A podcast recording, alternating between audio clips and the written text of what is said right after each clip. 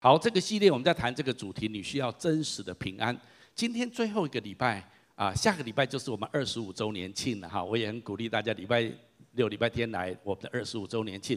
那今天是我们的圣诞节这个系列最后一个礼拜，我们再谈一谈这个真实的平安。最后，我今天要谈一谈永恒的平安这个议题。耶稣基督在诞生在伯利恒的马槽，其实这一件事情是。一件天大地大的事情，这件事情为什么普世都在庆祝？当然有很多人觉得啊，就是耶诞节嘛，啊，就是呃百货公司啊，很多很漂亮的装饰啊，气氛非常好。是对，大家都知道这是一个很好的氛围，讲到平安，讲到爱，讲到温馨，很温暖的一个季节。是，这些都非常好，也非常正确。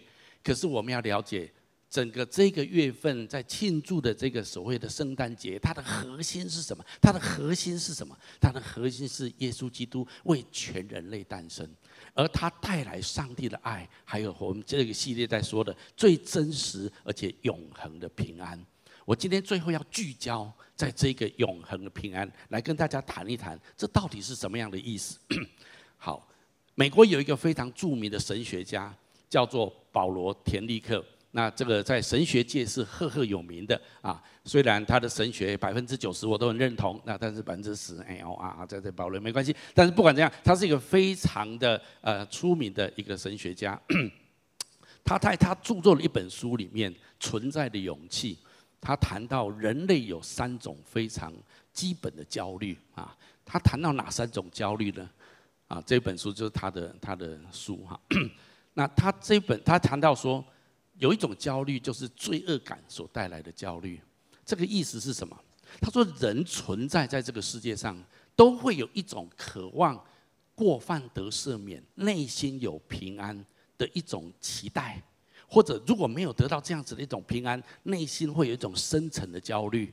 这个普遍的存在在人类的心理当中，每一个民族、每一个文化，就算是很原始的部落里面，以他的研究跟观察，这是一个普遍性的一种焦虑，存在在每一种文化的里面。那这跟一个人他自己的一生的所作所为有关，还有他对善恶、对功过的认知。这一切都有非常密切的关系。好，这是人他从他神学的研究跟人类学心理学的研究里面，他发现这是一种普遍在人类当中内心的一种焦虑。第二种焦虑，他说是死亡的焦虑。这个意思是什么？就是对一种命运的一种不可预知的一种感觉，还有对于即将永远会面临到每一个人的生命的大限死亡的恐惧所带来的焦虑。他说：“因为人人都知道天有不测风云，人没有办法预测我自己哪一天会死期到临。也许一个意外就让我伤残，甚至夺去我的生命。那这种不确定感，在一个人的心里面，常常成为一种隐藏的焦虑。这是他所观察的第二种人类普遍性的焦虑。第三种焦虑，他说是一种无意义感所带来的焦虑。”这个意思就是对人生的空虚跟一种无意义感的焦虑，也就是人的存在，他这一个人活在这个世界上，他没有办法感到意义感，他觉得没有什么成就感，或者他没有一个很清楚、很有价值的人生目标的时候，他会导致他的人生感觉到空虚，感觉到焦虑。有些人甚至因为这样子，他因而寻短。所以在这样子的情况的里面，人生常常处在一种这样子的焦虑里面。所以他说，人生三大焦虑，这三大焦虑，一个是罪恶感所带来的焦虑，死亡所带来的焦虑，或者一种无意义感、空虚感所带来的焦虑。我想，当他讲这些东西的时候，我们每一个人摸着自己的身心里面的深处，我们不得不同意他所说的有几分真实。甚至很多的部分，事实是如此。那么，如果一个人活在这个世界上，普遍都隐含着这三种焦虑，那么如何能够得到平安呢？好，我今天要告诉各位，就是大好的消息。天使说：“我报给你们大好的信息，就是有一位救世主为你们诞生在伯利恒的马槽，用布包着做记号。”那么最棒的消息就是。这一位为我们诞生在伯利恒的马槽，这位耶稣基督，他彻底的解决这三个人类内心最深层的基本的焦虑。你说他怎么解决呢？这就是我今天要跟大家分享，为什么能够得到这样子的平安，而且这是一种永恒的平安。第一个，我要给大家标题，就是因为在基督里面，我领受永恒的平安，是因为神已经赦免了我的罪，使我与他和好。我刚刚说，人类第一个很深层的焦虑，在每一个文化民族里面都是一样，就是人的内心深处有一种无法言喻深层的一种罪疚感。那这样子的问题，耶稣基督来到这个世界上，最主要要解决的第一个问题就是这个，因为他来就是要把罪从我们的生命当中连根拔除。这个议题几乎每个宗教都会探出到这个议题。我们今天没有时间论述别的宗教，但是在信仰里面，在基督的信仰，在这一本圣经里面，从起头就告诉我们罪是怎么进到这个世界里面的。在创世纪里面说，人吃的上帝不要人吃的善恶树上的果子。人知道人类违背了上帝的心意。当上帝再一次来找人，找亚当跟夏娃的时候，他们就把自己躲起来了，他们不敢见神的面，罪就从那地方进入这个世界。当然，这这里面有很多值得论述的地方，但是我们今天很简单的、很单纯的来告诉我们，圣经告诉人类罪是怎么进到这个世界的。当罪进来的时候，圣经记载，人类犯罪以后，就试图用无花果树的叶子为自己编织做裙子来遮羞。那他们本来两人赤身露体，并不羞愧，可是他们的羞愧不是外在的，是里面的，因为他们知道他们做了一件事情得罪了上帝。但是人人努力想要为自己遮掩罪恶感的努力，事实上是无效的。天起凉风，叶子干了之后，叶子就掉落了。神知道人类犯罪之后会有一种罪疚感，神也帮人解决这个问题。所以事实上，圣经告诉我们，上帝后来用兽的皮做衣服给他们穿上，这在创世纪第三章二十一节。那上帝的救赎跟遮羞的方式是用动物做祭品，因为你要有皮，你就必须要牺牲一只动物。那用这样子来，因为皮你下雨各方面你不会不会坏掉，它是比较耐久的。如果你要遮羞，那么用这样子的方式，让你可以比较保久一点。OK，其实这个献祭应验的圣经上讲的一句话，就是罪若不流血就不得赦免。圣经说，如果没有流血，罪就无法赦免。所以整本圣经事实上从旧约的历史，整个都是在为新约圣经铺陈。所以上帝透过摩西给以色列人律法，就是如果一个人犯了罪，违背了上帝的命令的时候，他要怎么样为自己赎罪？有钱的人他可能要献上羊、献上牛；没有钱的人至少献上鸽子，献上比较省钱、呃不是那么贵的生计。可是都要有动物为他流血牺牲，来预表他的罪在上帝面前得着赦免。后来在新约里面，希伯来书告诉我们，其实这一切都是一个预表，因为动物的血不能够真正除灭人的罪。直到那一位真实能够除罪的来，所以当耶稣的铺路者先锋施洗约翰第一次看到耶稣的时候，他喊着一句很重要的话，也是我们今天的主题经文之一。我们一起读一下，来看呐，这是上帝的羔羊，除去世人的罪孽。耶稣基督诞生。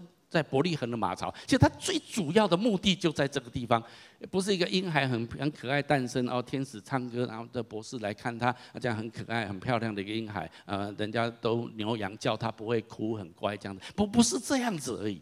他来最重要的目的是，他是要来除去人类的罪，他要解决人类一个内心最深层的焦虑。许多哲学、许多的宗教试图要处理这个问题。但是靠着人类一切的理智、头脑、聪明是没有办法处理这个问题的。只有神透过他的儿子来到这个世界上，神让以色列人将近有两千年的时间，一千多年的时间，经历罪要怎么处理？罪就是要牺牲一只动物的生命，流出血之后，那么你的罪才能够在律法上面、在法律上面被承认除罪。那这一切都是一种。预备，预备有一天真正能够除罪的工具来到，那就是无罪的耶稣基督为全人类的罪献上他自己的生命，流出宝血，让一切信他的人罪被神一笔勾销掉。这是神预备上千年的时间为人类预备的一条救恩的道路。也许我们会觉得很奇怪，为什么要这样子处理这件事情？我不是神，我也不知道。但是 it work，你知道吗？你知道电脑打开为什么就可以上网？你告诉我那个电电那个那个那个网络怎么？我不知道。但是 it work，这这个这个可以就可以上网。我就可以跟人家发 email，就可以收很多的资讯，我可以看到很多，就是它是有效的，这么简单了，就就连上就打开就打开，那就相信了，就相信了，罪就赦了，罪就赦了，就这样就这样就这样就这样子就这样子，我不然要怎样？我怎么知道？就这样子。但是你知道这有一个连锁反应，请你跟我说连锁反应，因为耶稣说，当你的罪被赦的时候，你要起来做一件事情。你要赦免所有得罪你的人。耶稣特别做了一个故事，做一个比喻。他说有一个人欠一个主人一千万两银子，那这个他他来主人主人把他抓来说：“哎，你你欠一千万两，赶快还。”这个说：“哦，对不起啊，我一个努力工作，我一定会还你，我日夜加班啊。”主人看看他，哎呀，你再怎么日夜加班也没办法了。我看一千万两对你来讲绝对是天文数字。这个主人大发慈悲，就说：“算了，你就不用还了，自由，你出去吧。”他说啊，什么？你说什么？算了，我们不用还债了。啊，他真的真的我可以这样子？哇，天大的好消息！所以这个欠债一千万两的，就一边跳跳跳就走出去，非常高兴，他完全债务解除。可是他在路上突然看到对街有一个人欠他十两银子，前一阵子说要还他都没有还他。他立刻跑到对接去，嗯，这这这这，你这个人是要欠我十两银子，你上次说要还我，到现在还不还我，你今天还我。那个啊，你再给我一点时间，我一定会还你，我一定会还你。你今天不还我，绝对不会放你走啊！哇，这个路上拉拉扯扯的。后来旁边有人看，哎呦，这个人刚刚不是从他的债主那边出来，人家免了他一千万两银子，人家现在欠他十两，他就抓着不放人。人家就去通风报信，跟那个主人说：“哎，你刚刚放走了那个人，在路边怎样怎样怎样怎样。”主人一生一听到很生气，可恶！然后众人把他抓回来，把他关到监狱里面去，没有还完，他绝对不准出来。耶稣讲完这个故事之后，耶稣说：“同样的，你们如果不饶恕别人的过犯，神也不饶恕你的罪。你你知道，神启动一个饶恕，神先饶恕我们，然后神鼓励我们。”饶恕所有得罪我们的人、伤害我们的人。我知道饶恕不是一件容易的事情。我在这里讲很简单。我知道我们当中很多人，你受过出卖的痛苦，你深深的被伤害，在精神上、在肉体上，你被欺骗、被出卖。但是今天，神说他在基督耶稣里。宽恕我们一切的过犯，然后他也鼓励我们饶恕那些伤害我们的人、得罪我们的人。那如果你愿意说主啊，我做不到，真的很痛苦，我无法原谅。但是主，我愿意，请你帮助我。够了，就这样子，神会帮助你。也许不是一天两天，每次你想起这件事情，就求主帮助你。你愿意宽恕他，你愿意原谅他。你知道神在做什么吗？我当牧师更久之后，我就知道，原来神在做一件事情，神在把罪恶感跟苦毒从我们的生命当中连根拔除。能够赦罪的只有神，因为我们得罪的最主要的对象就是神。那如果神在基督耶稣里饶恕我们一切的过犯，那么神邀请我们跟他一样饶恕所有得罪我们的人。当我们犯错的时候，我们会有罪恶感的压力；当我们人生做错一些事情，有时候深深的伤害了别人的时候，那对方会有苦毒，或者别人伤害我们的时候，我们会有苦毒。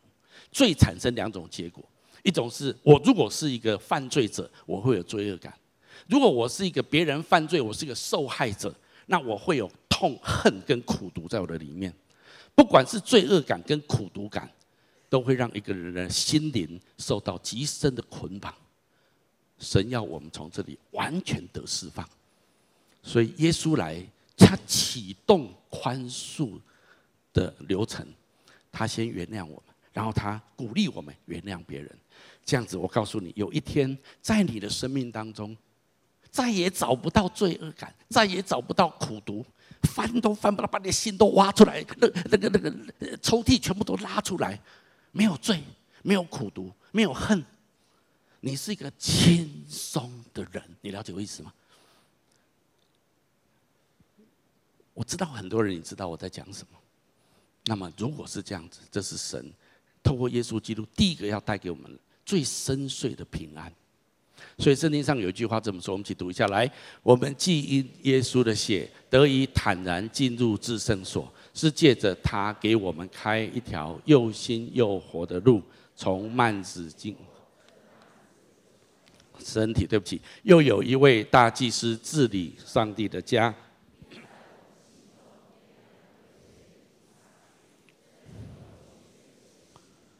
圣经这段话讲得非常的神学啊，那基本上他就是告诉我们，是耶稣基督用他的身体为我们开一条路，让我们可以通过幔内。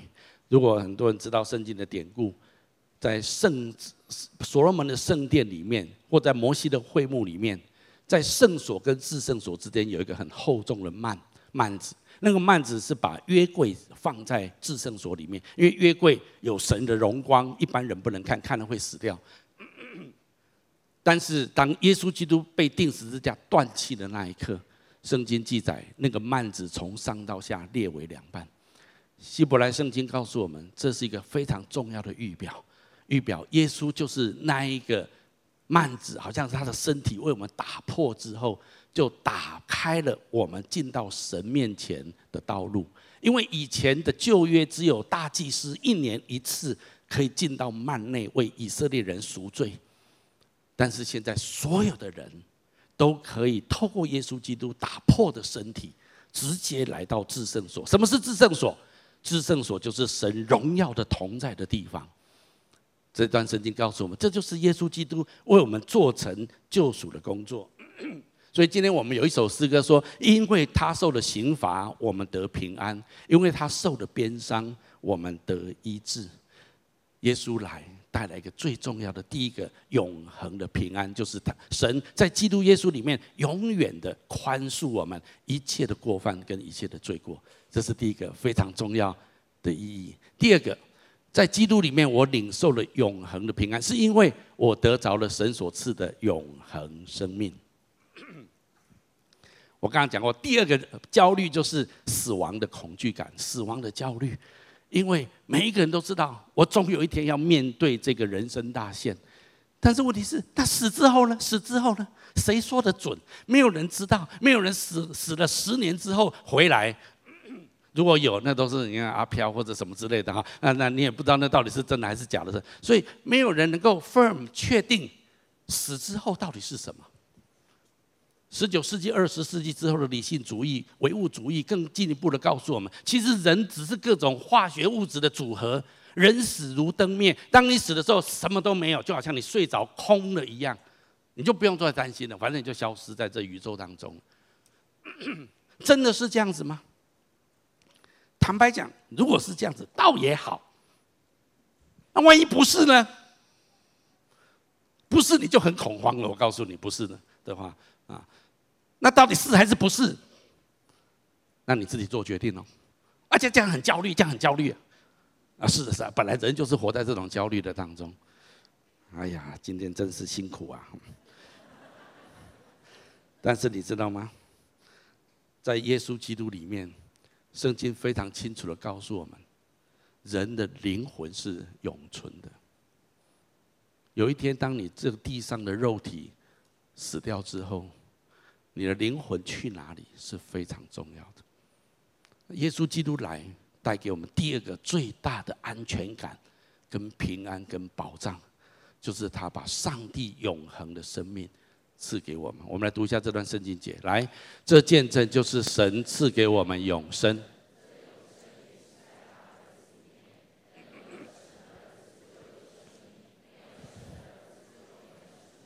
我将这些话写给你们信奉神儿子之名的人，要叫你们知道自己有永生。这句话到底是什么？这句话的意思就是说，当我们这个肉体死掉，我们离开我们这个身体之后，一个信耶稣儿子、信上帝儿子之名的人，他就会进到上帝的面前，他会在那地方与神永远同在，因为这就是耶稣来带给我们第二个最重要的祝福。所以信耶稣得永生，请你跟旁边说，是真实的。这个不是我今天才讲，人类已经福音已经讲了两千年，电线杆上也这么说，不是吗？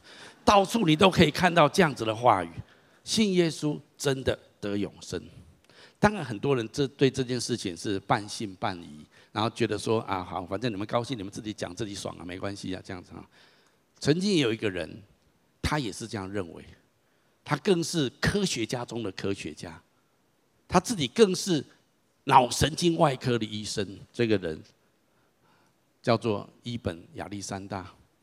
他在二零零八年，在毫无预警的情况之下，罹患一种非常罕见的细菌性脑膜炎。他昏迷了七天。当第七天还没有醒的时候，医生正准备要劝他的太太放弃要拔管的时候，他突然眼睛睁开。只不过他再也不是过去那种笃信科学。他认为所有濒死经验只是大脑幻觉的无神论者。他本身是一个科学家，他是一个 脑神经外科的非常顶尖的著名的医生。他对于很多人有那种濒死经验，他都可以用医学来解释这些东西。但是当他自己真实发生这种事情的时候，他发现他无法解释。最无法解释的是，他在昏迷的那七天，他亲身经历到造物者的存在。还遇见他从未谋面，他甚至不知道他曾经有一个妹妹，但是已经死去了，因为他后来是被领养的。那他问他原生的父母的家庭里面，才知道后来原来在他之后，他还有一个妹妹，他从来不知道这件事情。但在在在那一趟旅行当中，他遇到了那个女子，后来他知道，他看了后来他们寄照片给他。他非常震撼的惊讶，他遇到的就是他的妹妹。好，这个这个当然这个哈，这我今天没有时间讲这些东西哈，我只是告诉大家，这是很真实的。这这一阵子，我有一些人跟我说，有一些网红哈，他们一天在讲一些奇奇怪怪的东西啊，然后我也觉得很有趣，我就去看一看。其中有一个网红，我不要讲他是谁了，这样免得大家觉得我在行销他，没有哈啊，他就在说他在讲到濒死经经验哈。那他就要论述说，曾经有一个女孩子哈，在手术台上面，就是说已经啊，医生医生知道她已经断气了，要赶快在那地方急救哈。那后来就被救回来。在这女孩子醒过来之后，他就跟医生说：“我刚刚看见你们在急救我，我在手术台旁边看来，而且我看见医生你穿什么，你你怎么样，你旁边有什么器材，什么器材。”那医生很惊讶说：“哇，你都知道我们刚刚在做什么？可是你应该在昏迷状态，你怎么会知道我在做什么？”他很惊讶，但是让医生们最昏倒的惊讶，是因为这个女孩子，这个女孩子是一个生来是全盲的人，所以当他描述我刚刚醒过来，在看到你们做什么，看到那些他从来没有看过的，他是。死之后才看得到了，你了解我意思吗？好，就这样哈。所以医生震撼到无以复加。你也可以认为这些都是空幻的，但是不论是医生，许多人的经验，至少证明一件事情：人的灵魂不是死之后就没有掉。其实还有一个很重要的见证，那是我们教会的一位牙科医师，他今天为什么？会成为基督徒，因为他自己亲身经历这样的事情，而他的经历也在论坛报上面有出来。他本来是参佛非常深的，他在大学时期都是打禅七的，他也一辈子都这样。可是他从事牙医，直到有一天，因为他肾脏坏掉，他等了五年的时间，才轮到有一颗肾可以移植给他。就在他移植肾脏的手术当中，在他最严重的排斥期的时候。他整个灵魂出来，然后他经历了一段，我今天没有时间描述哈。不过他个人跟我谈得非常的深入，他看到天堂跟地狱。你知道他从病床上醒过来，第一件事情就是跟他的太太跟护士说：“给我一本圣经。”这样子哈。然后从此火热成为基督徒，然后到今天仍然在教会我们当中。你知道这最夸张是，他本来不是，他本来完全不是信耶稣的，可是他生病好之后，完全委身信耶稣，这样子哈。是这种落差，在他的家人看起来是疯掉了一样。但是我要讲的，这这个人也是，这个医生也是一样，他完全是个无神论者，他完全科学科学主义者。我我无法再太讲太多，我只是说，如果我们有机会一瞥永恒，很多东西我们会重新排列组合我们人生的次序。孔子曾经说：“未知生，焉知死？”其实更准确的是说：“未知死，焉知生？”也就是说，如果人类对于死亡身后的事情有一个正确的看法的时候，这将会影响你今生对生命的态度，还有你的生活形态。如果你知道死之后是有存在的，而那个存在用什么标准来衡量你的今生今世，那么你的人生会完全不一样。如果我们没有对那个东西有认知，我们只用当今我们活着认为大家都认为最有价值的，大家都认为最好的，大家都认为最快乐的事情去追求那些东西。那么有一天，当我们离开这个世界的时候，我们会非常震撼跟惊讶的。原来我还有意识，原来我还存在着。但是那时候，到底那个世界用什么来衡量我这个世界这个生命呢？到时候你会很惊讶。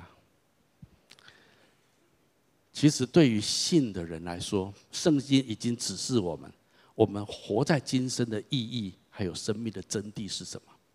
下面这段圣经很重要，我们一起读下来。上帝的神能已经把我们过敬虔生活所需要的一切给了我们，这恩赐是借着认识那位呼召我们来分享他自己的荣耀和善德的上帝而得的。这样，他把他所应许那最大、最宝贵的恩赐给了我们，我们得以逃避世上那毁灭性的欲望，而分享上帝的神性。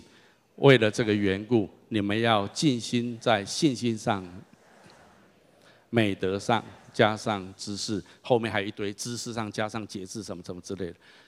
意思就是说，我怎么可能期待我这一个人？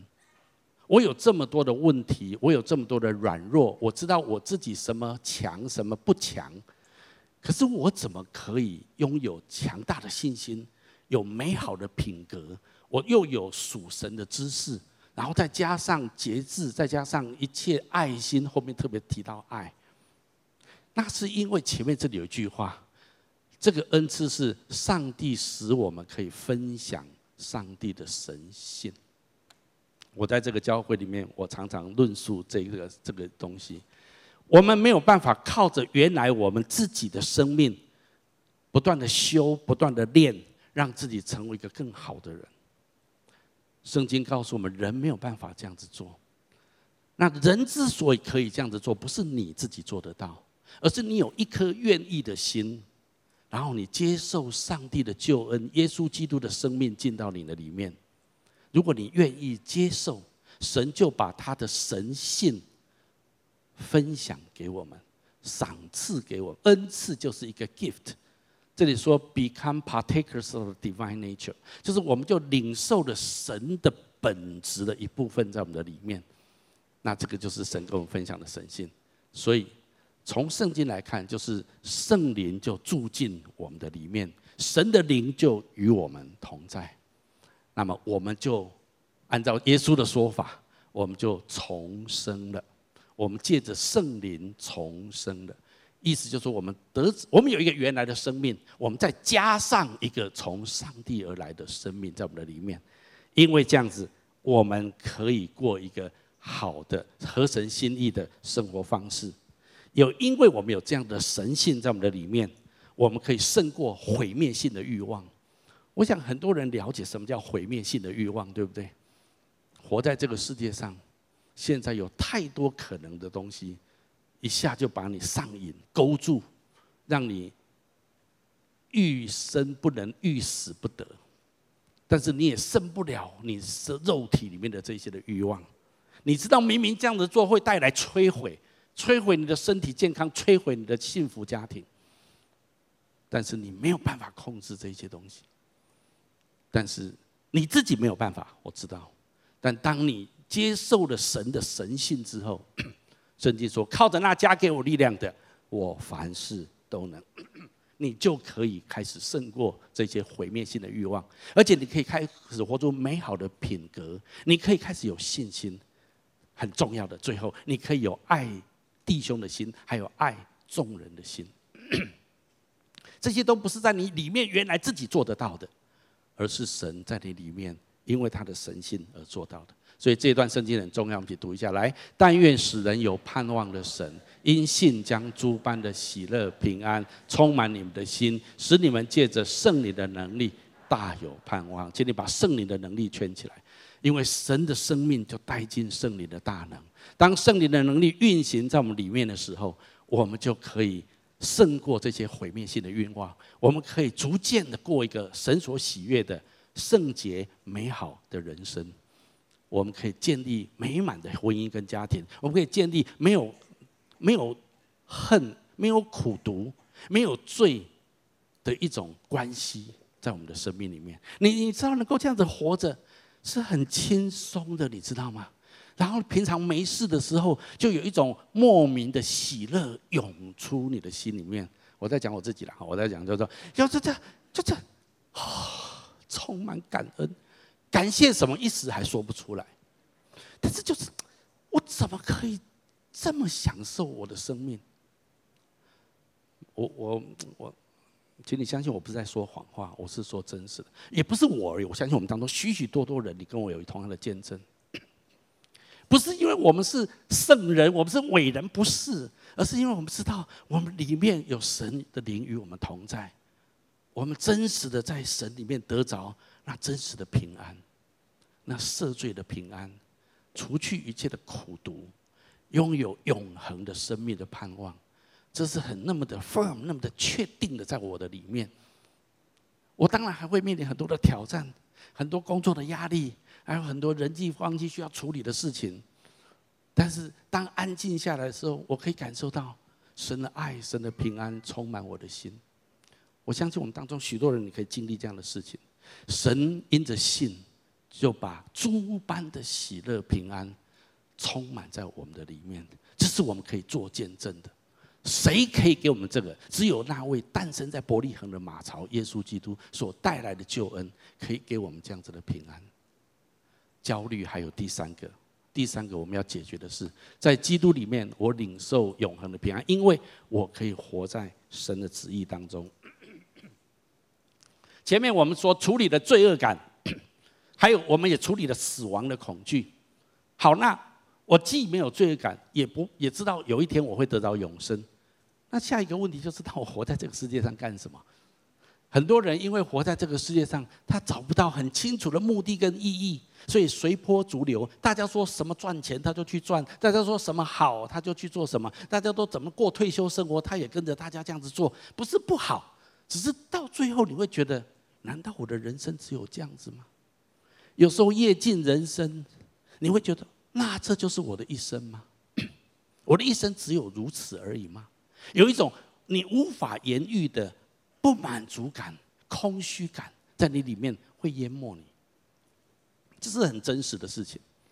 那我们如何能够活出一个有意义、有价值、有目标的人生呢？圣经说：“因为我在基督里面，可以，我可以活在上帝的旨意当中。”其实，如果你相信宇宙万物是上帝所创造的，当然很多人不相信。我非常相信，而且斩钉截铁的确信。其实我再次说，从小到大，我们从学校读到什么创进化论啊，什么唯物主义啦、什么这一些的东西，我告诉你，听听就好。请你跟旁边说，听听就好。Nonsense，我跟你说。嗯不是因为我是牧师，所以我说创造论才是对的。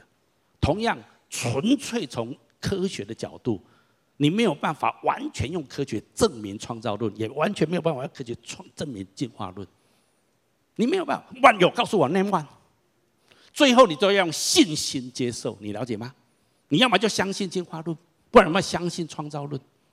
我是完全相信创造论，怎样就是这样。我相信神创造万物。那圣经上讲一句话很重要哦，哇，糟糕！哦，有这一句话对，来，上帝是我们的创造者，这是他早已计划要。其实圣经上，神创造万物，而且神创造我们是有目的、有计划的。其实，如果你了解神的创造，我们知道神创造万物都有他的目的。我们从生物学里面，我们从天文学里面，我知道任何一个物体的存在都有它的引力，任何一个物种的存在都有它生物链的意义在里面。没有一种植物的存在，它没有一个动植物跟物体的存在，它没有存在的意义跟价值。那么，如果无生物或者动植物是这样子，那么更高等的受造物人类，你的存在，难道上帝没有赋予你意义、目的跟价值吗？这一段圣经说，神早就给我们很清楚的目的、意义跟价值。如果你的心跳还在跳动，如果你还在呼吸着，从圣经来看，你的生命是有上帝的计划的。请你跟旁边说，你的生命有上帝的计划。当然，我们会说哪里在哪里？告诉我，我怎么不知道啊？是，也许对很多人来讲，会觉得这是一件很抽象的事情。你不知道，是因为你不太认识这位神。当你越认识他，你越亲近他的时候，你就会越知道他创造你的目的，他对你人生的计划是什么。这段圣经告诉我们，神创造我们都有他的目的跟计划，而且下面这句话讲得更真实。你觉得我只是七十七八十亿人口分之一而已，我我算什么？神怎么会认识我这个人？神认识得很清楚。我们来读这段话：来，你是我从地极所领来的，从地角所招来的，并且对你说，你是我的仆人，我拣选你，并不弃绝你。哦，对不起。好，来，你不要害怕，因为我与你同在；不要惊慌，因为我是你的神。公义的右手扶持你。这段圣经很清楚地讲到。每一个人在这个世界上，神都认识。就算你在地角，就算在海的极处，神都了解你，神都认识你，而且你是上帝所创造的。这一出圣经节，我今天送给每一个人：你的生命的存在有上帝美好的计划。在我的人生当中，有一些重要的圣经节，是我人生非常重要的经文。那这个经文是其中之一，还有下面一个经文也很重要，我请你来读一下。来，这世界和其上的情欲都要过去，唯独遵行神旨意的是永远长存。我今天没有时间跟大家论述太多属灵跟神学的原则，你怎么可以活出上帝的旨意在你生命当中？但是我告诉你一个非常简单的操作方法，关键在这地方，请你听我说哈，耳朵给我一下哈，关键在这地方。只要你愿意就可以。我再讲一次，我怎么知道上帝在我生命中的计划？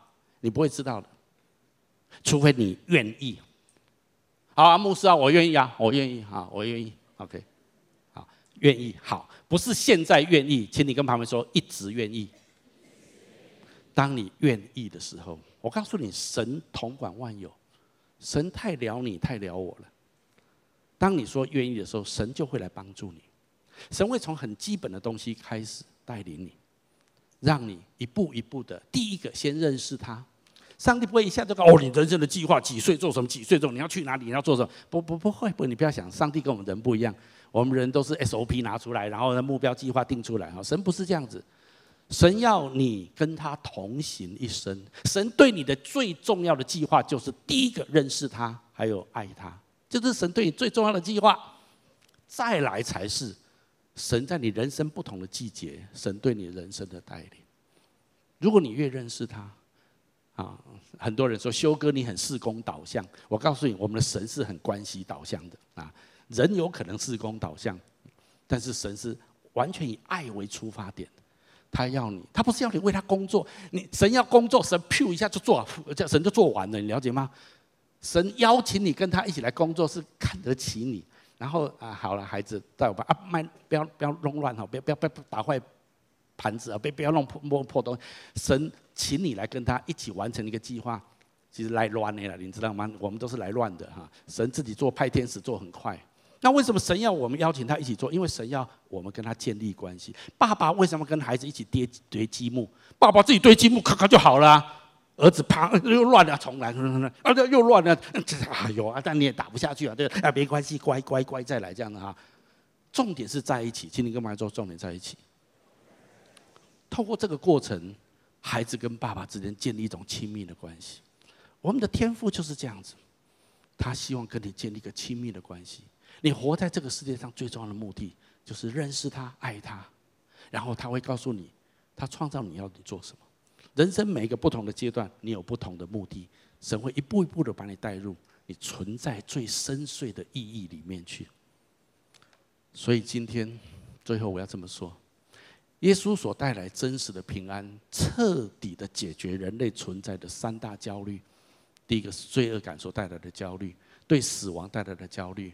对生命无意义感的焦虑，这一切的问题还有困境，在基督里我们得到答案，因为在基督里我们的罪永远的被神赦免，在基督里我已经胜过死亡，得着永生了，在基督里我找到生命永恒的意义跟价值，也因为这样子，这就是我们在基督耶稣里面所领受永恒的平安。我们一起来祷告。阿爸父神，我奉你名祝福每一位亲爱的来宾、朋友、弟兄姐妹。主，谢谢你，不论在现场、在分堂点，或者在这个视讯、在网络上面看到这个视频的，主，我宣告你永恒的平安要住进每一个人心的当中。谢谢你差遣你的独生爱子耶稣基督为我们诞生在伯利恒的马槽，因为他不仅是当天晚上是平安夜，也把永恒的平安赏赐给所有信靠你的人。主，我感谢你，好不好？我请大家继续把眼睛闭着。我在预备这篇信息的时候，心中有一些的感动，我想用一些话来鼓励我们当中一些人。在我灵里面，我真的觉得我们当中有人，你目前正处在这三种焦虑当中其中的一种，而且你被这个焦虑感困扰得很深，你真的是非常非常的痛苦，也不知道该怎么办。今天我要告诉你，神在耶稣基督里面提供你一个永恒的答案，永恒的平安。只有在基督耶稣里面，你可以胜过一切罪的控告；只有在基督耶稣里面，你可以完全不惧怕死亡；也只有在基督耶稣里面，你可以找到生命最永恒的意义跟价值。因为当你愿意遵行神的旨意的时候，你在世界上所过的每一分每一秒，都具有永恒的价值。所以我今天要鼓励这样的人，再一次的回到神的面前，再一次的来就近耶稣基督，认真的去亲近他，去问他主啊，那现在你要我做什么？现在我应该怎么做？如果你真的愿意，神一定，我所信靠的神，我知道他非常爱你，他等候你。他一定会来帮助你，他一定会为你指出那一条道路出来。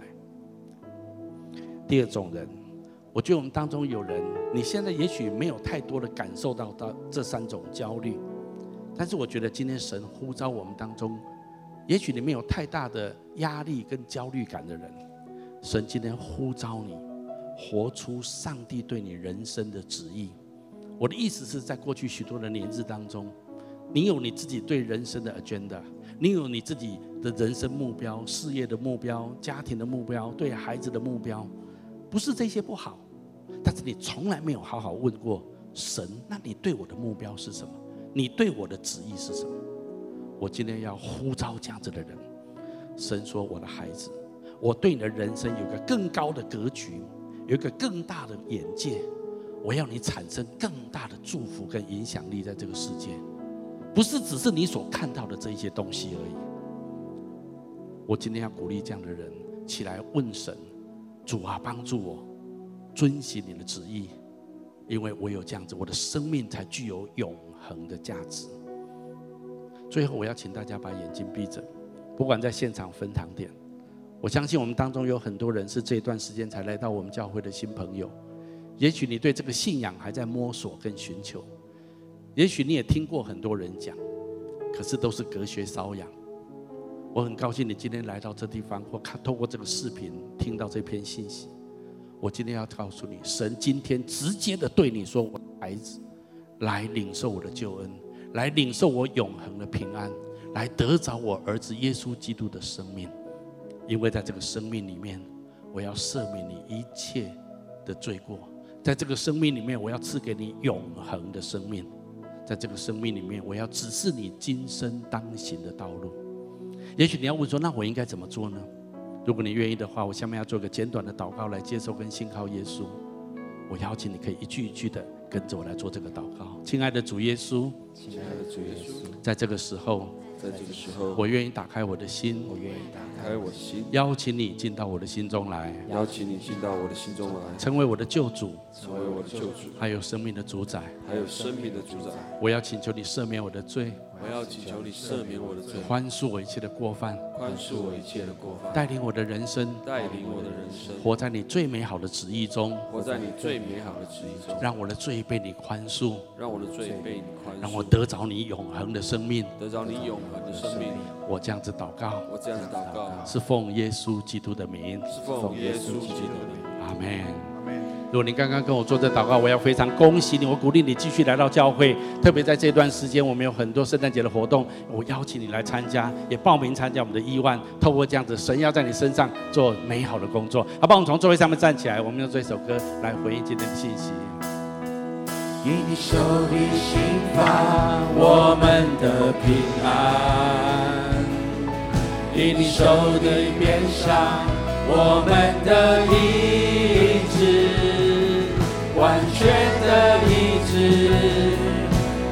以你手的心发我们的平安，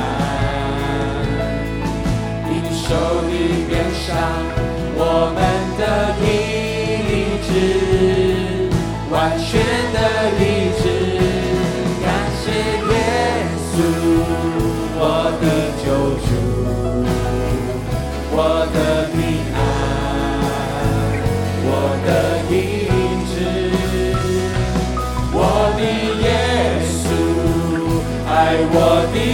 的